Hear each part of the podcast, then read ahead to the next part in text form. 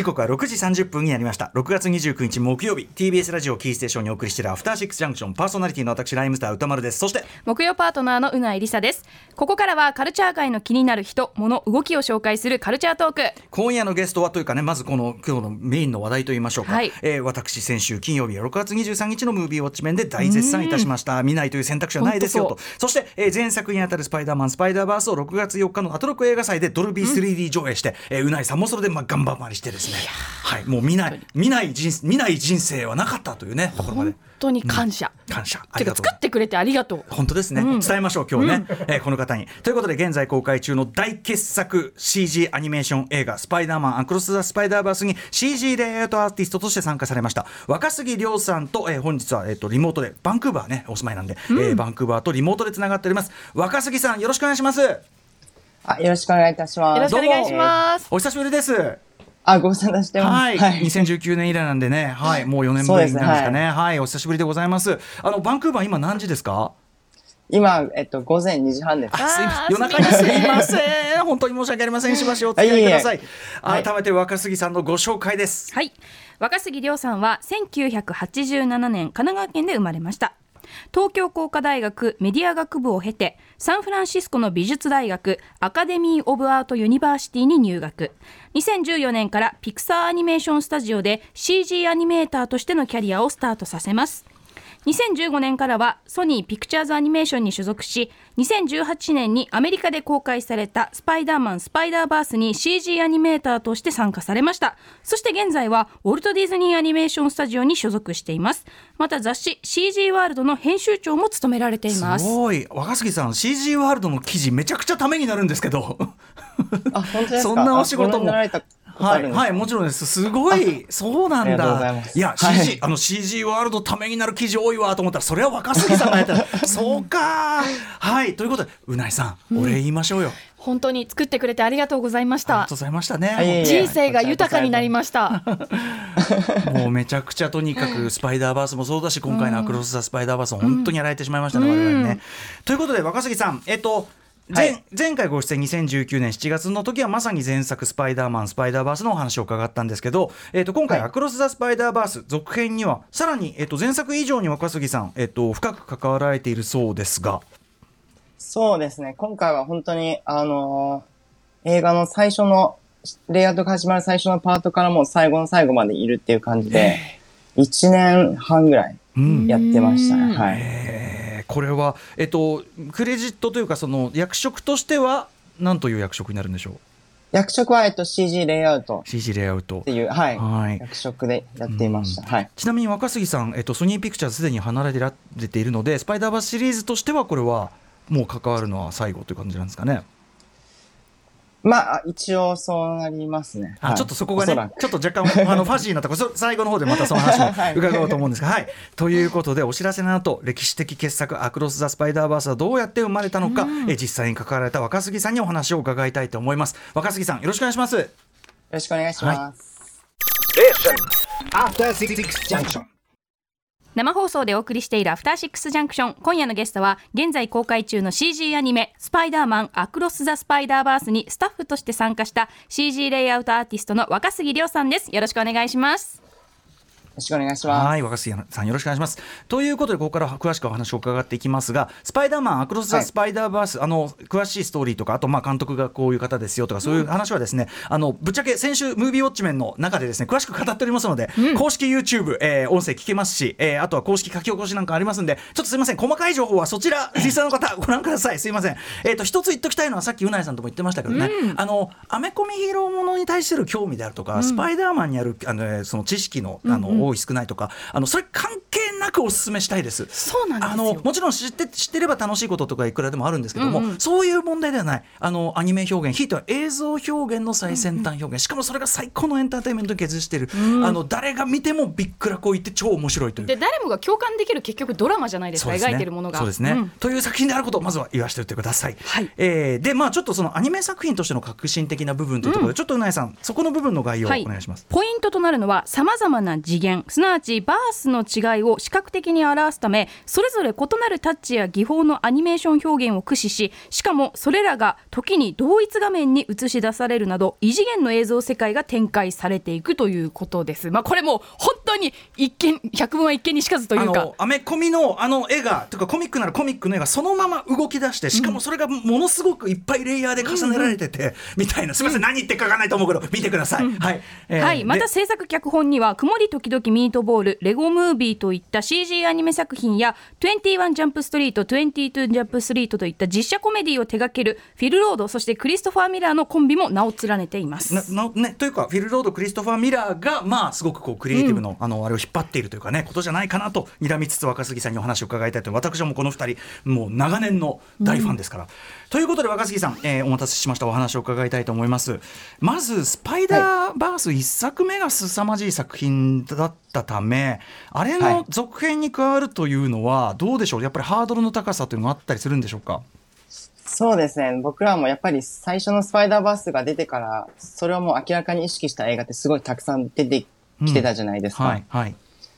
で、本当アーケインもやっぱりすごく、うん。すごい、うん。あの、映像作品ですし、はい。ただなんか、その、スパイダーバースの続編を作るにあたって、やっぱ僕らも、うん。その、それを、新しい波を作ったものうんはやっぱ一番こう、いいものじゃないとダメじゃないですか。その続編に値するもの。に。はい。はい。うん。っていうプレッシャーはなんか僕らも感じてましたし、やっぱクリスと、あの、うん。フィルとかからもやっぱすごいその熱量っていうのはすごく感じました。もともとその既存の映像表現を超えたことをやってるのにさらにそれを超えるっ超えなきゃいけないてねそんなことそんなこと可能なのかって僕らから思っちゃうけども そうですね。まあはい。作り手としても当然そのハードルは感じられていたと。ですね。はい。今おっしゃったようにスパイダーバースの影響を受けた作品その後いっぱい出てきて今度の「ミュータント・タートルズ」もそうですけどあ、そうですね。あの日本で言うとやっぱり「ザ・ファーストスラムダンクだと思うんですね、はい。あの日本からのスパイダーバースへの回答と言ってもいい作品だと思うんですが若杉さん、はい。あのスラムダンクご覧になりましたか？そうですね。ちょうど今年の1月日本に帰ってまして、あの、ちょうどのタイミングで見させていただきました。いかがでしはい、いた、や、なんか僕はすごく圧倒されてしまいましたね。なんか、はい。その、なんかあの、スパイダーバースをこう、意識している部分もありますし、意識してない部分もあるというか、うんうん日本バージョンのスパイダーバースというか、やっぱ日本の、うんうんやっぱ、スパイダーバースっていうのは、やっぱ、こっちのスパイダーバースはアメコミじゃないですか、やっぱりベースになるものが。うんうんで、日本のそれに値するものってやっぱ日本のやっぱ漫画になりますよ。はいうんうんなんかその漫画バージョンのなんかスパイダーバースみたいなうんうん感じがしまして、なんかすごくそれやっぱ日本でしかできない作品じゃないですか。あー漫画表はい現というのをちゃんとだからそのなんかしっくりくる。あのなんていうかな手手法は応用してじゃないけど、うんうん。真似じゃなくちゃんとやってるっていうかね、うん。そこですよね。漫画とアメコミの違いっていうのは確かに、これは嬉しいですね、うん。我々にとってもね。さあということで若杉さん今回、えー、と CG レイアウトアーティストという肩書きで参加されたということですが「クロス・ザ・スパイダーバース」えー、とこれはどのようなお仕事なんでしょうか？そうですね。えっと、レイアウトの仕事はまず最初にストーリーボードがあって、それをもとにもう一番最初にそこから 3D 空間上でこう、カメラワークだったり、アクションだったり、うんえっと、組み立てていくみたいな、えっと、仕事ですね。あつまりそのお話シナリオにあるお話をどうやって絵として表現していくかの最初のある種その設計をするというか感じでしょうかねまあ、。そうですね。一応ストーリーボード、絵と絵は一応あるんですけど、あ、それも絵はもう手、あの、手書きで描かれたものだったりするので、あはいはいはい。それをこう、いかにこう、はい、そうですね。はい。いかにこう動く、まあ、例えばアクションシーンであれば動きとして表現していくかとかそうですね。カメラワークとおっしゃいましたけど、じゃあその例えばこうやって結構今回の「アクロス・ザ・スパイダース」もこうずっとカメラが動いてってアクションを追ってったりするとかありますけど、はい。そういうようなものを設計されていくというか。そうですね。はい。ああなるほどちょこのこのお話だけで正直本当は数時間ん必要なんですが、はいえーで先ほどおっしゃってた結構つつまりその制作のなんていうんですかね全体末端がこう作り上げていくのの手前にいる仕事ですよね。そうですね。かなり前の方ですね。はい。で全体に結構関わられたどのあたりのシーンを関わられたとかってあるんですか、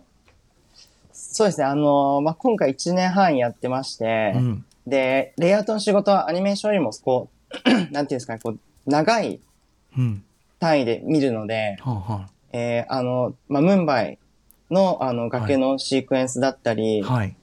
あと、屋上で、えっ、と、まあ、バーベキューやっているシークエンスだったり、うん。はい。あと一番最初の、えっ、と、うん。美術館の中で、はい。えっ、と、敵のバルチャーと戦うシークエンス、はい。はい。うん。と、あと、グエンとマイルズが逆さまで話してるシークねエンスリスナーリスナーもねここがもう最高だったっていう声が本当に大きかったですね。はい。これ坂あれは、うん。はい。うん。あれは僕とあの、もう一人、あの、テオっていうフランス人の、えっと、友達と二人で一緒にやってたシークエンスなんですけど、はいあの、もともとなんか、えっ、と、ストーリーボードの段階では、あの、逆さまになるってアイデアがなかったんですよね。はいはい。で、僕らレイアウトの方で、まあ、いろいろこう試していったりして、まあ、逆さまにしたらどうだろうみたいな感じで、これは本当にあの二人の心情とこ特にグエンのその心情、はい。世界を逆さまに見るしかないっていう心情は本当に見事な演出でしたね。いや、あれはなんか僕はレイアウトの、やっぱりチームの中では、やっぱ最初から最後までやっぱあのシークエンスは良かったっていう話で。いや見たことないですもんあんなシーン、うん。ね素晴らしい、うんあとあのククライマックスというかなあの列車月に向こうガーッと上がっていくあの列車の追っかけっこアクションとかですもんね。あ、はい。あそこもはい。えつまりはい若杉さん、ムムンバイのシークエンスでその美術館のグッ,、ね、グッケンハイムのところと列車、えーあとその,、まあ、そのさりげないところですけど屋上のバーベキューのところあの重要なシーン全部じゃないですか。なんか僕やっぱもともとアニメーションあの出身だったので、はい結構アクションシーンとかをこう回してもらえる機会が結構多かったんですよね。ええはしかしその今回その屋上のバーベキューのシーンあるいはそのさっきの逆さでこの2人が語り合うシーンとか、僕ね割と繊細な会話シーンがめちゃくちゃい。い作品だなと思ってて、い。はい。そうですね。僕もやっぱりグエンとマイルズとあとあの屋上で、はい。あのお母さんとマイルズが話してるシーン、あそこもあーそこいい、はいねす いません拍手。だからそういうシーンがスパイダーマン知らない人でも胸に刺さるシーンなんですよね。本当だよね、うん。ドラマがちゃんとしてるし、うん。演出が本当繊細でというね。だからそういうところにも関わってらっしゃるということで、うん。はい。でですね、あのーまあ、今回、まあ、前回からそうですけどさらにもう本当にさまざまな単にアメコミだけじゃなくて本当にアート的な表現であるとかというところまで広げてさまざまなタッチさまざまなスタイルが混在するビジュアル。あれどうやって作ってるんですか？そうですね。本当なんか僕ら、あの、レイアウトやってる段階ではそこまでこう最終的な絵っていうのが想像できなかったんですけど、うん。まあやっぱりあの、ただあの、僕らがやってるカメラの関して言うと、はい。やっぱマイルズの世界で言うとカメラは割とこう、ちょっと手ぶれカメラがあって、ちょっとはあ。結構動きがあるようなカメラが多くて、で、まあ、あの、ミゲルの世界だと、うん。まあ、カメラは割と固定で、こう、しっかりこう、計算されたカメラみたいな感じのルールはありまして、実はなんか、その、そういう映像表現的にもやっぱそれぞれの世界でのうんうん。はい。映し方って結構違ったりしたんですよね。なるほど。確かにマイルズの時はなんかちょっとグッとズーム画面があったりとかこうちょっとこ確かに動きがね、あったりするけどすごくある印象。あのスパイダーソサエティあるミゲルの世界だと割とどっしりしてたりとかっていうそういう。はい。じ実際これこう作っていく時にこれだけ革命的な場面があの映像になるのってどどうしてこんなことができるんでしょうね？このそうですね。やっぱり、あの、一つのシークエンスだったり、一つのショットにかける時間がやっぱり、全然やっぱり違うんって、他のアニメーション映画と比べると、はい。例えば僕らの、あの、まあ、シークエンスという単位なんですけど、はい。まあ、い1シークエンス大体40から50カットくらいのものなんですけど、うん。まあ、大体普通のしアニメーション映画だと 1, 1ヶ月くらい。はい。で、まあ、1シークエンスって感じなんですけど、うんうん。まあ、このスパイダーバースだと3ヶ月うん。は最低かかってましたし、ほうはい、うん。でものによっては直しが結構あったりとかして1年間ぐらいやってたのもありました。直し、はい。つまりそのやっぱりこうじゃないっていうかもっともっとできんだろうみたいなものそう、が来るってそんなことですか？感じですね。はい。へえこれあの結構時間かかったシーンでいうとどのあたりがありますか？そうですね、バーベキューのシークエンスはすごいシンプルなんですけど、はい。やっぱりそう感情表現の複雑さだったりで、やっぱりそこを実はあそこが1年間ぐらいやってました。だからアクション以上にやっぱり難しいってことですそうよね。だよ日常芝居とかっていうことですもんね。あとやっぱりそのなんていうんですかね誰も見たことない映像に挑戦するということはすなわちある意味作りながら正解を探していくっていうか、そういう作業でもあるっていうことでしょうか？そうですね、そのあたりは本当になんか僕ら含めてアーティストもそうですし、まあフィルとかクリスとかもやっぱりこう、うんこうだんだんこう違うものを試していってどれが合うんだろうみたいな感じでこういろんなものをこう試行錯誤してた感じですね。そうだからそれができるもちろんそのもちろん予算的な余裕とかそれももちろんありますがあとでもなんていうかガッツとビジョンと胆力っていうか強力な意志がないとできないですよね。はい。僕らもやっぱスパイダーバースの続編をやってるっていうプレッシャーと、やっぱその嬉しさっていうのはありましたね。これやっぱり、えー、とフィル・ロードクリス・ミラー2人私あのずっとファンなんですけどもこの2人がぐいっと引っ張ってるようなところっていうのがあるのかなというふうに私は推察したんですが現場の若杉さんいかがでしょうか？いや、まさにそうですね。特になんかあの、僕、今回あの、他に監督がいるんですけど、うんあの、レイアウト作業の後半になってくると、あの、実はフィルとクリスと直接話して、うんうん。こう、やりとりする機会がメインだったんですよ。はい。そこでやっぱいろんな、あの、やりとりはあって、うん。まあ、特にあの、フィルの方からカメラの動きだったり、はい。あの、こう、こういうカメラ、結構フィルの方はリアルなカメラを結構、あの、作りたいっていう気持ちがすごい強かったようで、うんうん。そのあたりはかなりこだわりがありましたね。リリアルなカメラというのはどういうことでしょう、例えば、あの、先ほどお話しされてた列車のバトルシーンっていうと、はい。うん。すごい高速で動いてるんで、カメラを、その、列車の本体から離すと、そ,、はい。その状態ではこうカメラが保、カメラマンが立てないみたいなことを、え？実写的な感覚、はい。うんうん風圧があるからそんなところにカメラなんか置けないんだみたいな、はい。そういうことです。だからはい。風圧すごい。が風圧が強いからカメラはもう車体ギリギリにしか置けないんだみたいなそういうことを言うってことですか？そういうことです。アニメーションでつまりその実写を意識するってこと？つまりでもさフィル・ロードクリストファー・ミラーは、うんうん。あの実写作品も撮ってるから実は僕ね見ててそのこれだけそのはい要素が多いし、非常に実験的なことをやっててアクションも激しい作品だけどなんかやっぱりその、わけわかんなくならないっていうかアクション見てて。ちゃんとこう、映画として見やすいし、うんそのアクションとしてもきっちり実は整理されてるしそういうだからなんていうか実写的な感覚とかリアルっていうかなんていうかなこうちゃんとこう重力として映画としての見やすさみたいなのを調整するなんていうかそういうこう配慮がやっぱり働いてるということなんですかね。そうですね。やっぱり、あの、アクションシーンとやっぱそういうドラマシーンでは割とリアルなカメラだったり、あとアニメーションであんま見ないような、こうちょっとバランスが崩れているような構図だったり、こうマイルズがこう端の方に映って、はい。ほとんど背背景しか映んないみたいな、うんうんうんあと、あの、グエンとマイルズが逆さまのシークエンスでもやっぱりすごいちっちゃく映ってほとんど背景みたいな、ああいうのってやっぱアニメーション映画で他であんま見たことないんですよね。あああああああれの、あのあたりやっぱ、あの、フィルとクリスの、やっぱりちょっと、こう、うん。だからこそできるというか、うんうんうん。はい。いやーすごいことですね。あとあのバーベキューのところとかもさりげなく長回しだったりとかはい。そういうところも。そうですね。あそこは、すごく苦労したんですけど、あの、僕にちょっとそのショット回してもらって、長回しても、あの、階段から出て、はい人をかき分けて、ケーキを置いたらお母さんとお父さんが隣にいたみたいな、うんうんうん長回しのショットがあるんですけど、あそこは、あの、フィルがすごい気に入ってくれて、はいあの、ちょっと、名指しでちょっと、いいと言われました、あそこは。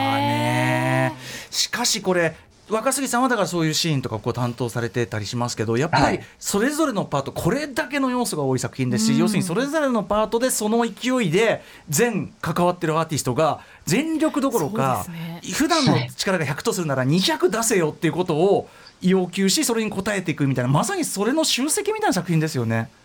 そうですね。はい。やっぱりすごい、僕個人的にやっぱすごく楽しかったですね。やってる作業自体も。はい。これ若杉さん自身もそのまとまって作品としてまとまってみたらその他の部分ご存じなくてええー、みたいなとこもあるわけですよね。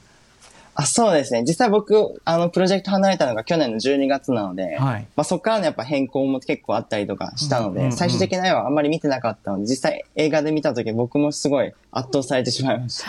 なんかご自身が関わったところ以外で驚かれた部分ってありますか、そうですね。えーっと、でもやっぱり一番最初のこうオープニングで始まるところってやっぱ編集が入ってこないとやっぱあの結構はカットがすごい多くて切り替わる絵が多かったじゃないですか。はいはい。あなたはレイアウトだと割ともう少しソフトな感じだったんですけど、まああ、やっぱ編集があって最初に最終的に絵になるともういきなりこう引き込まれるというか、はい。最初のシークエンスからそこはありましたね。はいグエンがね、グあのグエンの語りでこう入ってく。しかもあそこってあの水彩画タッチであの、はい。途中はなんかもう感情の流れに従って水彩の絵の具が溶けてくみたいなあはい。情があってもう実験アニメのみたいなことを でもドラマの心情とばっちり合ってるからうんなんか僕たち自身も心から波なんか悲しさが溢れてくるようなあれになってて。こんなアニメありますと思って見ちゃってたんですけどでもあと今おっしゃったように編集でねもう音楽編集としてもめちゃくちゃワクワクするしとかはい。なんか本当にその複合的な要素がもう見事に合わさった作品なんですよねやっぱうね。んはい、あ若杉さん、その最後の質問なんですけど、ちょっと時間がもう、はいもう本当はもう、うんうん時間聞きたいんですが、ちょっとこれはいずれ改めて、あの日本にお越しになった際にでも伺いたいと思うんですが、あの次回作ありますね、えっと、ビヨンド・ザ・スパイダーバース、こちら、はい、えっと、若杉さんはかか直接書かれてはいないということですけど、そもそもこれ、全3部作、要するにその今回の2作というか、アクロスとビヨンドって、最初からこの構想で進んでたんですか？最初は1本っていう話だったんですけど、うん、途中で、あの、パート1とパート2っていうのが言われまして、うん、で、まあ、あの、実際こう、どこで切れるのかっていうのが、あの、あんまり途中まで、まあ、最後の最後まであんまり決まってなかったところもありまして、で、なんか実際僕も実は、あの、うん、次のシークエンスで当たる部分のところも実はちょっとやったりとかしてました。はいはい、そうか。だから、まあ、若杉さんの手が入っているところも、まあ、当然次回作にも残っているしということですかね。はいということであのもちろん今後もね若杉さんご自身のお仕事も楽しみにさせていただきますし「あのビヨンド・ザ・スパイダーバース」も心して来年待ちたいと思います。あっという間にお時間来てしまいました。えー、もう一回言っておきますよ。あの別にあのアメコミに対する知識とかスパイダーマンに対する興味とかこれ関係なく、見ないという選択肢はない作品です。うん、えー、スパイダーマンアクロス・ザ・スパイダーバース現在劇場で公開中絶対に映画館で見た方がいいから。はいということで若杉さん、えー、若杉さんご自身のお知らせ事などぜひ最後にお願いします。あ、えっと、僕ら、あのこちらにいる CG アーティストと一緒に、えっと、アニメーションエイドっていう CG のオンラインスクールをやってまして、うん、えっと、そちら、もしよろしければ、えっと、チェックしていただけたら嬉しいです。これは、日本からでも参加できるわけですね、じゃあ。あ、そうですね。日本の学生向けにこちらでオンラインでやってます。はい、じゃあ、ちょっと本当にこういう作品でね、見て、私も関わりたいという方、ぜひ、新たな才能、めちゃくちゃ夢ある話をこれ。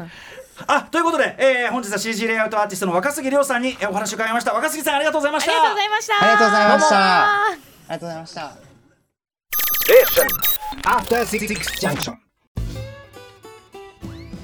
パンサー向井のフラット。木曜日のパートナーを担当する横澤夏子です。